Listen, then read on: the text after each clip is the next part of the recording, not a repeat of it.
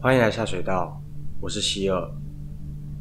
几年前，在我大学毕业后，曾离家到彰化工作一段时间。那时我还是个新人，几乎都在公司待到晚上九点多才下班。某一天，经理下班前告诉我，今天早点下班，下班后赶快回家。我好奇的问：“怎么了吗？”经理说。你不知道吗？今天晚上要送肉粽啊！好啦，我先走了，你事情用一用，赶快回家。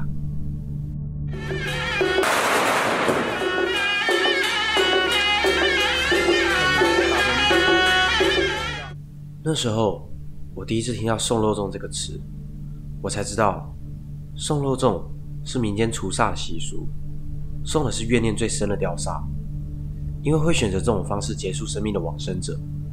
多半是受到冤屈，或是走投无路。如果冤魂没有被送走，就会停留在人世间抓交替。被冲煞到的人，就会接二连三的。因此，被棉绳一串一串吊挂的肉粽，就成为送煞仪式的代称。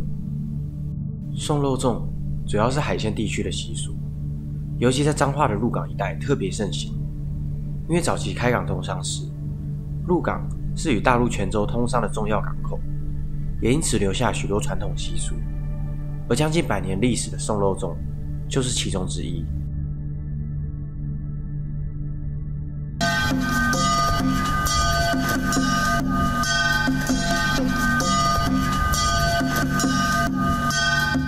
送肉粽的仪式，通常在往生者出殡的前一天晚上，由当地庙宇举行，需要法力高强的道长。才能完成送煞。一开始会在往生者的遗体发现处举行，道长会以跳钟馗作为开场，然后进行法事，最后将亡者生前使用的绳结打开，象征解脱，并将绳子、梁柱或是楼梯等亡者亲生时所触碰过的物品送到海边烧掉，也陆续不停的放鞭炮、撒米，而在队伍最后面会有两只扫把。一路扫到海边，象征扫煞。道长也会在经过的住家门前贴上符咒挡煞。这大概就是整个送肉粽的过程。当然还有诸多细节没有提到，但因为牵扯到很多专业的术语，而我并非专业人士，这里就不赘述了。庙宇通常会在举行送肉粽的前几日，通知当地居民会经过的路线以及时间。因为送肉粽的仪式相当严肃。生人不得随意靠近，很容易冲煞。因此，每当举行送肉粽时，所有人都会关紧门窗，足不出户。整个乡镇宛如空城一般。补习班也会让学生提早下课，避免撞见送肉粽的队伍。但如果不慎与队伍正面相遇的话，就必须跟着队伍走完全程，并在回家前到庙宇求取香火护身。据说。曾有人遇到队伍后，没有全程跟完，隔天就发生意外离开了。而送肉粽的过程中，不得佩戴项链、首饰等象征神子的物品在脖子上，也不能随便回头或是呼喊姓名，以免被煞气跟回家。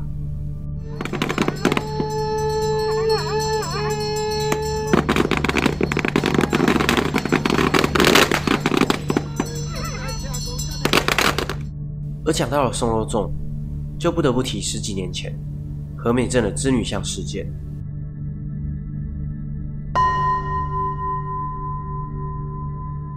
和美镇是位于鹿港镇旁的一个小镇，人口约九万人。在二零零九年八月左右，也就是农历七月时，和美镇公所在闹区的圆环中央设立了一个织女雕像，一条一条的丝带环绕在织女的背上。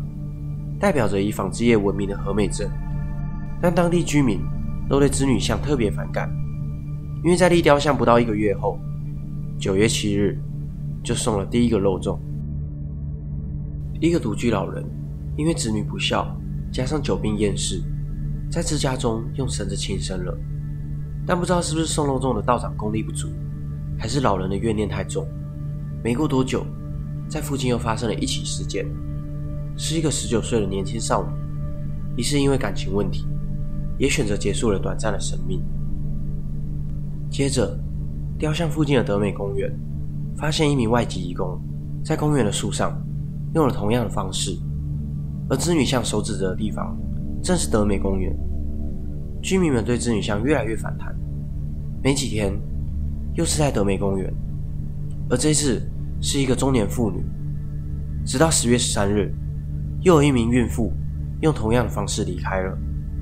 短短一个多月的时间，一个小镇就连续发生了五起轻生的案件，且都是用同一种方式。居民们开始人心惶惶，提议拆除这个破坏风水的子女雕像，但镇长认为这个说法只是无稽之谈。不过最后因为居民的大力反弹，拆除了子女像，并举办了联合法会。居民才得以安心，事情也就此告一段落。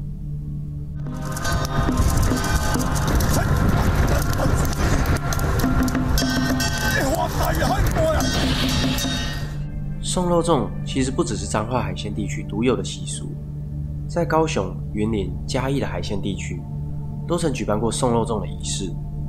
而入港因为历史悠久以及地理环境因素，一些传统文化被完整的保存了下来。加上媒体的大肆渲染，让人们误以为送肉粽是彰化特有的习俗。前两年，在新竹也曾举办过送肉粽的仪式，随即引来了当地人的反弹，认为这个外来习俗非常扰民，因为商家为了配合仪式，必须提早打烊，且送肉粽的费用从几万至十几万元不等。也有人指控这是殡葬业者的商业行为，但因为送肉粽需要功力高强的法师。若处理不慎，道长、法师及所有参与者都有可能被冲煞到，有着一定的风险。因此，不是任何人都敢接下送肉粽的工作。而送肉粽真的这么恐怖吗？不，我不认为。真正恐怖的是人心。一个人选择结束生命，只要一瞬间的意念，而让他走上绝路的，却是无比的压力。如果这个社会，能给予更多的包容与关爱，是不是就能阻止一件又一件的憾事发生？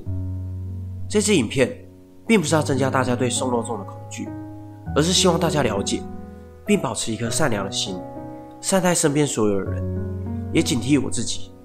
因为我们平常无心的一句话、一个动作或是一个眼神，就有可能成为压垮他人的最后一根稻草。今天的影片就到这边。这支影片如果有让你更了解送肉粽的习俗，请帮我按赞、订阅、分享。有任何没有说清楚的地方，也欢迎大家在下方留言区补充。我是希尔，我们下次见。